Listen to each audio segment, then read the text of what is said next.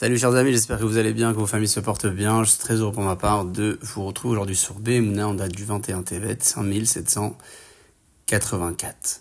Rabbi, grand maître de la Torah orale, écrit dans le traité de Pirkei Avot au niveau du début du second chapitre que le chemin droit que tout homme doit entreprendre est celui de l'équilibre.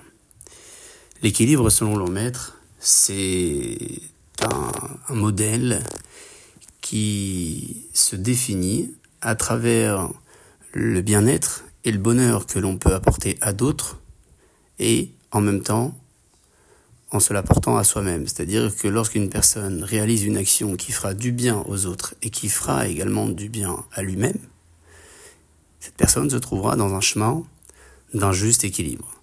Imaginons que vous choisissez de donner une pièce ou une valeur qui soit bien plus importante que vos possibilités à celui ou à celle qui est dans le besoin, vous risquerez dans ce cas-là d'apporter de l'aide en vous mettant vous-même en difficulté.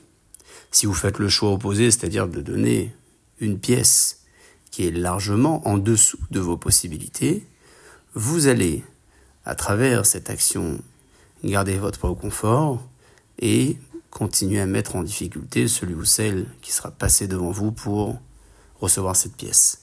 C'est le choix, chers amis, que nous devons faire lorsque nous réalisons une action, quelle qu'elle soit, que ce soit une action de bonté ou de charité, lorsqu'il s'agira de rendre service à la personne, on réfléchira toujours à ce juste équilibre que nos maîtres de la Mishnah nous ont enseigné, et c'est certainement bien au-delà du bénéfice que le texte cite que nous, nous allons nous ainsi enrichir notre conviction.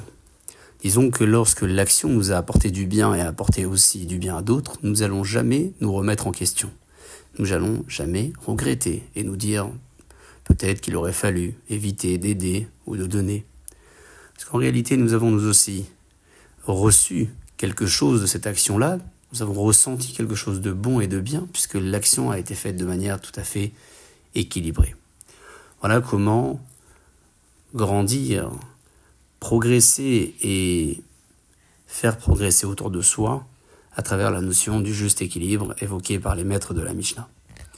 Sur ce, chers amis, je vous souhaite de passer une excellente journée.